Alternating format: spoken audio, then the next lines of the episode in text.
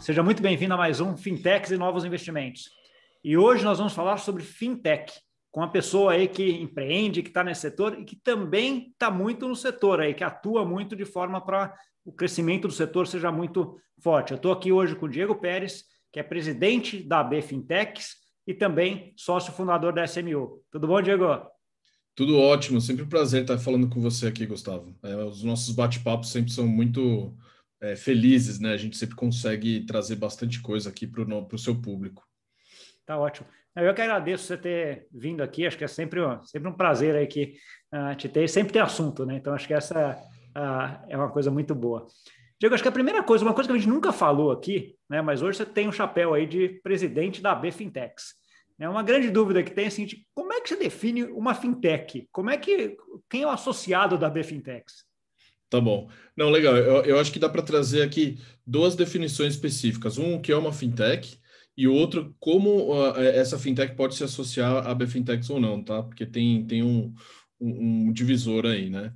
Então, assim, o, o fintechs são aquelas empresas é, nascentes ou que é, já, já iniciaram as suas atividades no ambiente 100% digital e que, com o uso intensivo de tecnologia, elas entregam serviços financeiros ou os mesmos que as instituições é, tradicionais entregam, ou serviços financeiros inovadores, tá? Mas isso sempre de uma forma repetível, escalável, né? É, é, no, no, usando um formato de uma startup. Então, assim, é, é, em poucas palavras, é uma startup que entrega serviços financeiros, tá? É, e aí, assim, do ponto de vista da B Fintechs, além de preencher todos esses requisitos, precisa ser uma entidade que já está na rua, que já está funcionando, né? Então, é, nós é, prezamos por aquelas empresas que já têm clientes, já, já estão no, no, atuando há algum tempo, para que a gente possa efetivamente medir quem são as fintechs que estão entregando alguma coisa. Né? Se você tem um projeto de fintech, se você pensa em montar uma fintech ou está naquela fase de ideação, a BFintechs ainda não é um ambiente para você se associar, mas tão logo você coloque o carro na rua, a gente abre as portas para você. Entendi. Eu acho que voltando só em termos dessa associação na, na, na BFintech, então assim, você vai associar uma empresa que já está existente, que já tem um caso de uso, já está funcionando ali, já está, de certa forma, rodando. Mas mesmo assim, eu imagino que você tem uma discrepância muito grande em tamanhos aí de, de, de fintechs ou de associados. Dá uma ideia para a gente, assim, quem que é o, aquele menor associado que você tem, ou seja, quantos funcionários ele tem, quanto é o receita, sei lá, alguma métrica aqui, e quem é o maior que está lá? Tá bom. Bom, nós somos uma associação multissetorial dentro do segmento fintechs, tá? Então, assim, todos os setores, por exemplo, pagamentos digitais, é, contas digitais, criptomoedas e blockchain, é, recuperação de crédito e dívida, crowdfunding, peer-to-peer lending, enfim, todos os setores são representados pela BFintechs. Então, a gente tem uma gama muito grande é, de empresas e, de todos os tamanhos. Né? Tem algumas que são assim, basicamente o founder e seu sócio ou sua sócia, assim, sabe? Duas, três pessoas que já desenvolveram alguma coisa, é, já estão buscando os seus primeiros investimentos e, e, e, fazem parte da associação. E a gente tem empresas assim que tem milhões de usuários. É, centenas de, de, de, funcionários, né? Que são aquelas empresas que já passaram pela série B, série C do investimento é, de capital de risco, venture capital, né? Algumas até bem famosas aí, por exemplo, o Banco Neon, né? É, é um associado nosso, Guia Bolso é um associado nosso. Eles fizeram parte da, da nossa associação desde o começo. Então, assim, é, o espectro é muito aberto. Entendi. Não, é, processo é bem, bem, bem grande. Uma, uma dúvida que fica daí, quando a gente está tá olhando um pouco isso daí, é um pouco como é que a associação ajuda esse ecossistema, né? Qual o papel da associação, dado que essa diversidade aí uh, de, é muito grande, né? Tanto do setor Sim. quanto de tamanho de empresa, né? Como é que se define qual é a missão e qual é o papel da, da BFintech? Tá. Bom, a BFintech ela tem três pilares que sustentam a sua existência, o seu propósito de, de existir, né? O primeiro deles é, é representatividade, né? A gente advoga em favor das fintechs é, na, na, lida, na interação com agências reguladoras, autoridades monetárias, Banco Central, CVM, Ministério da Economia, Poder Legislativo, enfim, toda essa agenda propositiva que, que visa é, trazer uma eficiência, modernizar o mercado financeiro por meio de inovação e tecnologia, a BFintex tem um papel de representar o mercado. E assim, é representar amplamente, não só os associados, tá? A gente busca desenvolver esse mercado para todas as fintechs, sejam associadas ou não. Mas como a gente tem mais de 400 fintechs associadas, né, a gente acaba ganhando certa relevância e, e, também uma interação um pouco mais desejada com as autoridades. Né? Então, as autoridades preferem falar conosco do que falar com um grupo menor de fintechs. Tá? Esse é o primeiro pilar. O segundo pilar é, é a questão de promover o, as fintechs para o mercado. Né? É a promoção do, desse segmento, de, desse tipo de empresa. E essa promoção, como que faz? É, provocando encontros, negócios entre as fintechs, as fintechs para o mercado, do mercado para as fintechs, elaborando eventos presenciais ou não. Agora está um pouco mais difícil por causa da pandemia, mas a gente já fez bastantes eventos, muitos eventos presenciais para que a gente, para que o mercado conheça as fintechs, tá? E o terceiro, né, é, é mais a parte educacional, educar o mercado, tá? Então, a gente também tem como propósito é, criar é, é, cursos, é, seja para você conseguir compreender basicamente como atuar nesse segmento. A gente não faz isso sozinho, a gente faz em parceria com diversas escolas, entidades e grupos, tá? É um negócio um pouco mais aberto, é para que as pessoas possam também se inteirar, não só aqueles que já atuam no segmento financeiro, mas aqueles que querem entrar nesse mercado de alguma forma. Então, a gente tem programas, por exemplo, de estágio de verão com universidades como o INSPER, a gente está próximo de outras universidades que querem introjetar na sua grade alguma, alguma questão relacionada à fintech, enfim. E aí tem um quarto item que não chega a ser um pilar, porque ele é transversal, porque ele é, em todos esses pilares ele está presente, aí é uma questão de impacto social positivo. Né? Então, tudo que a BFintex se posiciona no mercado, toma uma decisão, assina um documento, um contrato, ela, ela precisa prezar por esse impacto social positivo. É um drive de decisão. Né? Então, fala assim: ó, vamos fechar essa parceria com a entidade? Vamos. Aonde está o impacto social nessa parceria? O que, que a gente vai é, alcançar é, fechando esse acordo? Então, é, é, a gente chama ele de transversal porque ele atende todos os itens. Em todos os pontos, né? Tá bom, né? é, bem claro esse, esse, esse objetivo, né? E bem, bem definido. Quando você está entrando um pouco na, na parte de quantas, por exemplo, quantas fintechs existem uh, no Brasil, Diego, você vê levantamentos muito díspares, né? Então você tem o um relatório da Distrito, tem o Fintech Lab, você tem ali, até eles não saem em tempos uh, juntos, etc. Vocês têm alguma coisa disso também em relação a, talvez na parte de educação, alguma coisa, algum relatório, algum research feito pela B, a BFintech? Nós temos um levantamento que é realizado anualmente, né, que chama Fintech Deep Dive, que é feito em conjunto com a PwC, né, a PricewaterhouseCoopers, é, onde é basicamente, não chega a ser um censo, tá? mas ele, ele é um pouco mais detalhado no quesito é, o que as fintechs estão fazendo, né? ou quais os estágios que as fintechs alcançaram e o que as fintechs desejam. Então, por exemplo, ele mapeia assim, é o tamanho das fintechs, né? ele mapeia também os, os, os cheques de investimentos que foram assinados nas fintechs, é, a vontade das fintechs de internacionalizarem ou não, quais regiões elas buscam, é, é um panorama um pouco mais aberto. Né? Não necessariamente assim, quais são as fintechs, o que elas fazem. Né? Também tem, tem é, um, é um espectro um pouco mais aberto. Mas todos esses outros relatórios, o do Distrito, Fintech Lab, o Finovista também, que é, um, é, é internacional, as outras associações que, que convivem com a gente também, a ABCD, por exemplo, tem um relatório dela também, a gente contribui. A gente sempre é, é, é, entende que é muito importante a gente passar as informações para esses relatórios saírem. Entendi. Você falou um pouquinho dessa interação aí com essas outras eh, entidades do Brasil. Como é que é a interação aí da BFintech com o exterior? Né? Porque eu imagino que todas as outras regulamentações, Europa, Estados Unidos, Ásia, Sim. devam ter instituições parecidas. Tem, existem, existe troca? Sim, existe muito. Faz parte do nosso dia a dia aqui na BFintex é, interagir com outras regiões do mundo, especialmente por entidades similares, tá? Cada, cada, região do mundo tem uma particularidade, assim, né? Existem, por exemplo, associações de fintechs é, que não necessariamente são de fintechs, né? Na mesma associação tem big techs, tem incumbentes, né? Mas eles discutem em conjunto é, o fenômeno fintech. Tem outras que são exclusivamente de fintechs, assim como a BFintex é também, e tem outras que são entidades é, não governamentais, mas que têm financiamento é, é, público, né? Para manter a, a promoção da, das fintechs localmente. Então, assim, a AB Fintechs, a gente tem documentos assinados, tá, formalizados, com diversas associações similares dessas, as, as principais do mundo, nós estamos próximos. Então, assim, a gente tem com Singapura, Hong Kong, com Índia, né?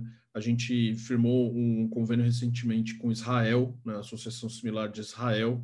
A gente está próximo do governo da Lituânia. É, a, a, Lituânia ela, ela tem uma associação de fintechs, né, que é muito direcionada para pagamentos, porque eles, eles têm um framework muito simplificado de pagamentos, né? Então, se você quer acessar a Europa, a Lituânia é uma alternativa.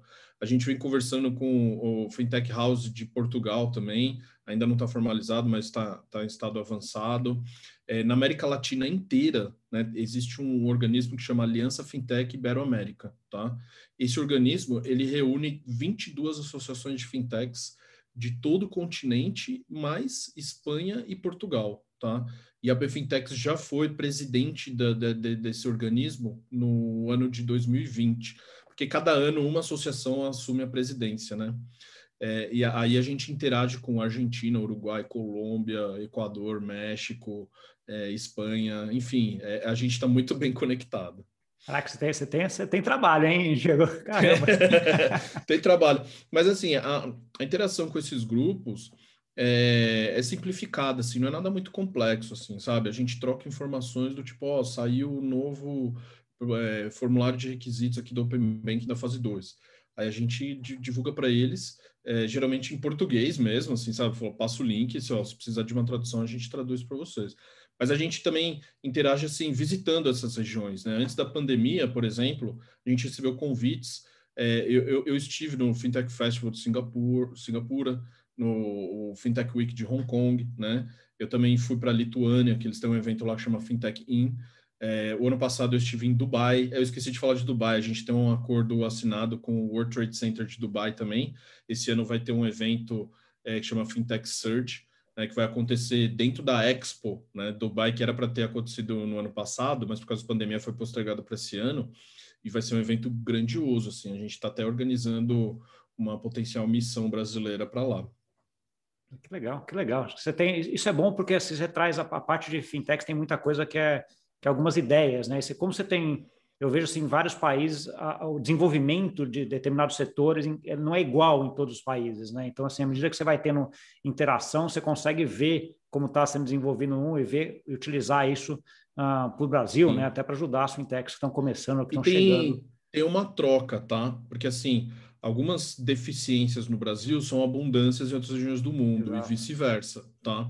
Então, por exemplo, no Brasil a gente tem deficiência para contratar mão de obra especializada em desenvolvimento tecnológico, tá?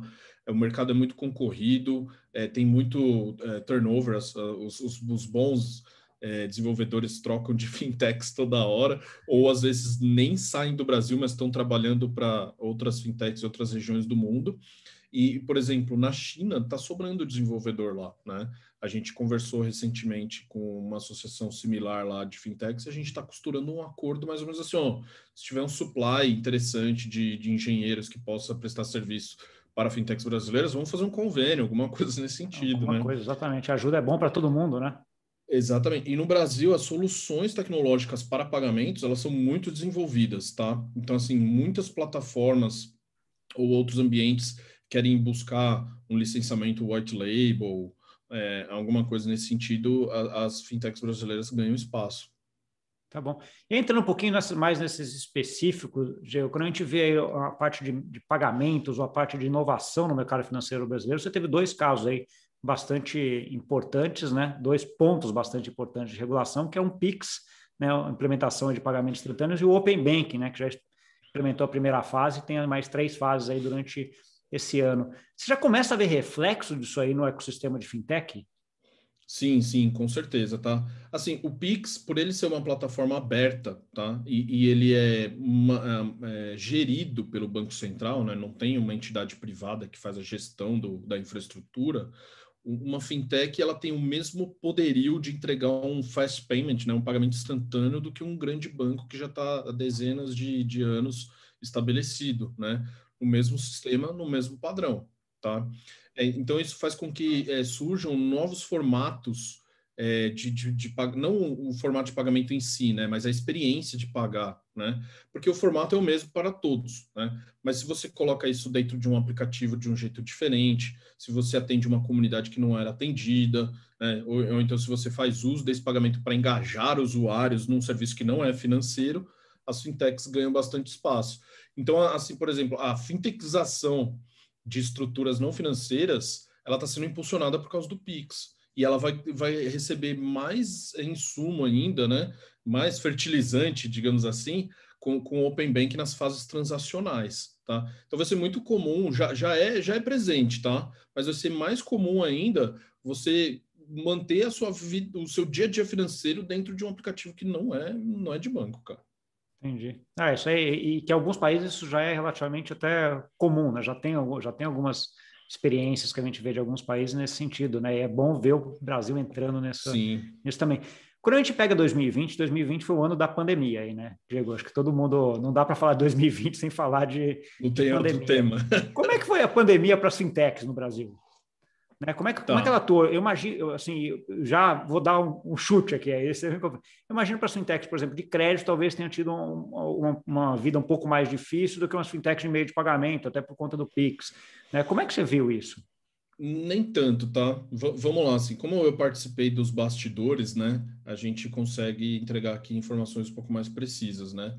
Mas assim, é primeiro, né, as fintechs elas não possuem uma plataforma física, né, então elas não precisaram se preocupar com o distanciamento social das agências, se vai abrir ou se vai fechar, se o decreto é, já é tudo digital, já, né? já, já é nativa digital. Isso é uma preocupação a menos que aí ela consegue ganhar espaço para continuar crescendo sem ter que se preocupar com isso, tá? Segundo, com o distanciamento social, as pessoas em casa os pagamentos eletrônicos eles passaram a ser dia a dia. Quem não pagava antes passou a pagar, né? Até as pessoas menos letradas digitalmente falando começaram a fazer compra no supermercado pelo aplicativo, tá? É, então, assim, essas fintechs de crédito, de crédito não, de pagamentos, elas já eram bem relevantes e ganharam mais espaço ainda. Já as fintechs de crédito, como você mencionou, é, elas, elas atacam mercados, né? elas recebem mercados que é, não são muito bem recebidos por entes é, já pré-estabelecidos, os incumbentes. Né? Então, assim, é, os grandes bancos eventualmente não têm interesse comercial em atuar na ponta para distribuir crédito para empreendedor informal, né? trabalhador informal, né? aquela pessoa que, que é o MEI, por exemplo. Né? Sempre foi muito mal atendido por instituições financeiras, nunca conseguiu crédito, nada, assim, sabe? É, ele era um invisível. As fintechs conseguiriam entregar soluções específicas para essa, essa camada. E também tiveram alguns movimentos aí relacionados a, a, a atenuar os efeitos da pandemia, né? Com políticas públicas, né? Então, por exemplo, teve o PEAC Maquininhas, né, que foi um programa que você pode utilizar os recebíveis da sua maquininha para você se autofinanciar, para você ter um capital de giro, um crédito emergencial, né? Teve o Pronamp, né, que, assim, teve uma atuação um pouco tímida, né? Alguns falaram que não, não pegou muito bem e tal, mas muitas é, fintechs se apoiaram no Pronamp para distribuir é, crédito direcionado para pequenas e médias empresas, né? E outros programas regionais onde as fintechs puderam a, é, fazer essa, é, integrar essa cadeia de distribuição desse crédito, tá?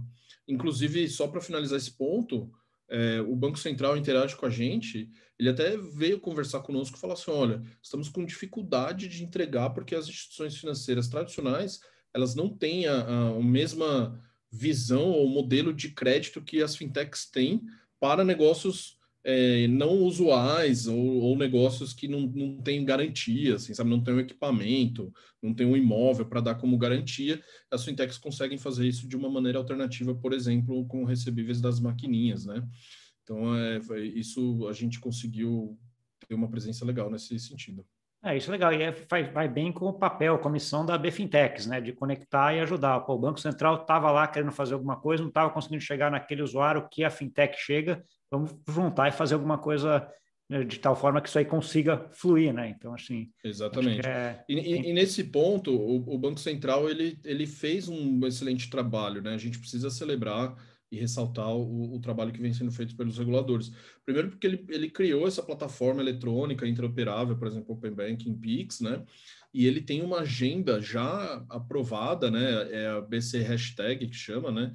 Que promove não só a cidadania financeira, né? Mas ao mesmo tempo a eficiência e a diluição de concentração, né? Porque hoje o Brasil ele é um país muito concentrado, né? No que diz respeito a serviços financeiros, né?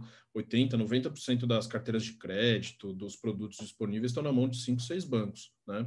É, então, é, é, isso, isso causa discrepâncias, um spread bancário alto, né? Um produto caro para o usuário final, né? porque a, a, com a pouca competição não existe estímulo para reduzir as margens, né? É, e aí o Banco Central vem fazendo esse trabalho e a gente vem enxergando muito resultado, porque é, as, as, fintechs de pagamento hoje a gente já tem mais de 200, quase 300 fintechs no Brasil, onde em 2013 eram duas é. é. entidades que operavam pagamentos eletrônicos, entendeu? Então é, a gente consegue enxergar os resultados já. É, a gente vê, esse negócio de tecnologia é um pouco isso, né? Aquele não acontece, não acontece até que acontece. Né? Um pouco Exatamente. dessa ideia de que tem dois, três, quatro, cinco, né? 100, 200, 500 e às vezes, mil. E às vezes é só um parafuso que precisa apertar ou afrouxar, entendeu? Ah, Não é assim, vamos mudar tudo para promover a competição. Não. Se uhum. você cria um frameworkzinho, um limite, ah, até tão X milhões de reais de volume transacional por ano, não precisa ter registro, qualquer coisa nesse sentido, você já traz um monte de gente para o game, cara. É, vai testando, né? Até aquela a sociedade de crédito entre pessoas, né? Aquela regulamentação que veio lá em 2018 foi um pouco bem nesse sentido, né? Assim, pode fazer, mas dentro do limite mais baixo, mais tranquilo. Então, assim, e aí Exatamente. vai testando, né? Vai funcionando, tá legal, tá, estica um pouco mais o limite, dá, mas vai indo, né? Acho que é um pouco. E aos poucos vai soltando as amarras também, tá? Exato. tá? Porque, por exemplo, a, a, Sociedade de Crédito Digital, né? De direto, a SCD, né? Ela só pode captar dinheiro no mercado de capitais, ela não pode abrir contas transacionais, receber depósitos, etc. Né? Mas logo no, no meio da pandemia saiu uma circular do Banco Central falando que ela poderia emitir cartão pós-pago, cartão de crédito opa, já está liberando uma coisinha ou outra, entendeu? E também tem os experimentos de inovação e tecnologia, sandbox, etc. É, que vão, que vão ajudando, né? Você tem, você tem, ah, dentro da associação tem cripto também? Tem. Tem fintech A gente cripto. tem uma vertical, a gente tem uma vertical de cripto e blockchain. A gente tem algumas exchanges é, que são associados, Foxbit, Mercado Bitcoin, por exemplo, são associados nossos a gente tem é, meios de pagamento ou carteiras digitais que fazem uso é, da, da, criptoeconomia, né, do, do, modelo baseado em cripto para entregar serviços financeiros. É, e a gente também tem é, investimento em cripto, né? A Hashdex, ela... Não, Hash Invest. Hash Invest é, é associada a nós também. Tá bom. Como é que você está vendo assim? Porque assim você tem muita discussão até entre fintechs, vamos dizer assim, mais tradicionais e blockchain barra cripto, né? Aquela ideia de que ah, eu até uso muito esse exemplo de que as fintechs tradicionais elas vieram para melhorar o que, o que os bancos, a, a, parte financeira fazia, né? Fazer melhor, com mais, com X melhor, etc. E a cripto meio veio ali para meio que rasgar o baralho, né? Aquele negócio de que veio para fazer um negócio diferente, com infraestrutura diferente, um negócio que é global. Então, como é que você vê essa discussão dentro da, da associação? Tá. São, são dois perfis empresariais, digamos assim, interessantes, né? Que a gente tem que eh, aprender a lidar. O primeiro deles é o perfil colaborativo, né? Ele quer colaborar com o sistema já estabelecido. Ele falou assim: não, vamos trazer eficiência, vamos melhorar, vamos desconstruir, vamos facilitar. E o segundo é o disruptivo. Falou assim, não, vamos dis disruptar, vamos destruir tudo que tem aí, vamos fazer um novo, fazer um melhor, eventualmente. Começa do né? zero, né? É. Vamos começar do zero, vamos fazer um outro segmento aqui que a gente vai fazer, né?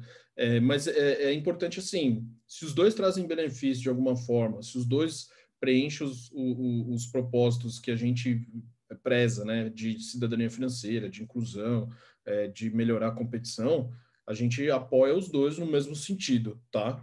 Mas ao mesmo tempo os dois trazem resultados para o mercado que acabam um puxando o outro também, né? Então, assim, até dois anos atrás é, era proibido você falar de Bitcoin dentro de um grande banco, entendeu?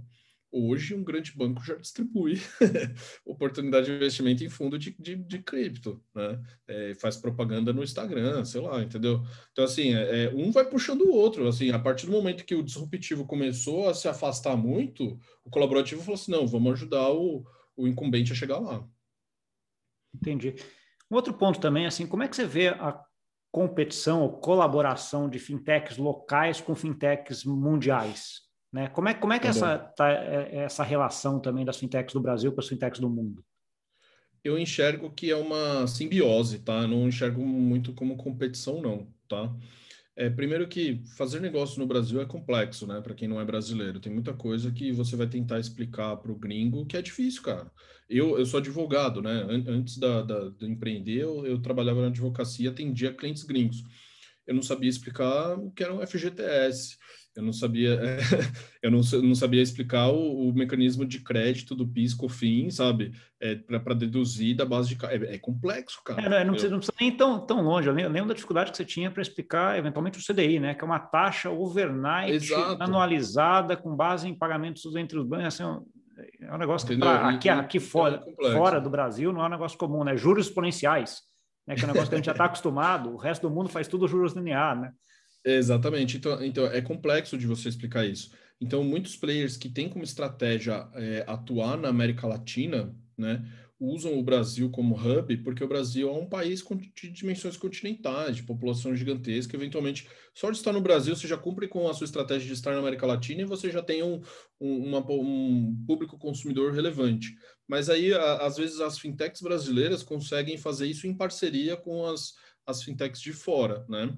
É, que querem atuar aqui. E, e, geralmente essas de fora que querem atuar aqui é, é, não são assim competidoras direto das fintechs brasileiras, às vezes elas são parceiros estratégicos também, né? Então, principalmente, por exemplo, essas de remittance, né, de é, pagamentos transfronteiriços, remessas internacionais, tal, não sei o quê, é, é, é elas, elas a, a, têm operação no Brasil, mas às vezes elas fazem isso com, com as fintechs. Né? Tá bom. Uma outra coisa que você vê, e até uma, uma curiosidade, quando eu mudei aqui até para Portugal, uma curiosidade assim, falando com as fintechs ou com as startups de modo geral aqui de Portugal, é muito curioso, porque você ia falar com elas, elas desenvolviam aquele, aquele negócio que estavam desenvolvendo, aquele sistema, aquele protocolo, qualquer que seja, para qualquer lugar que não fosse Portugal né? Porque Portugal não tem escala, é um país pequeno. É muito ao contrário do Brasil, né? Por Brasil, primeiro você pensa interno, né? E depois aí você acaba pensando em expandir para a América Latina. Pra...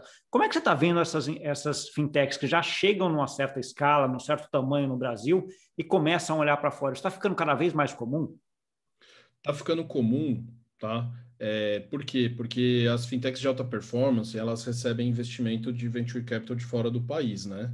Do o, o, capital de venture capital, o supply disponível no Brasil, ele não é suficiente para você fazer uma série D, série F, série G, essas coisas assim, sabe?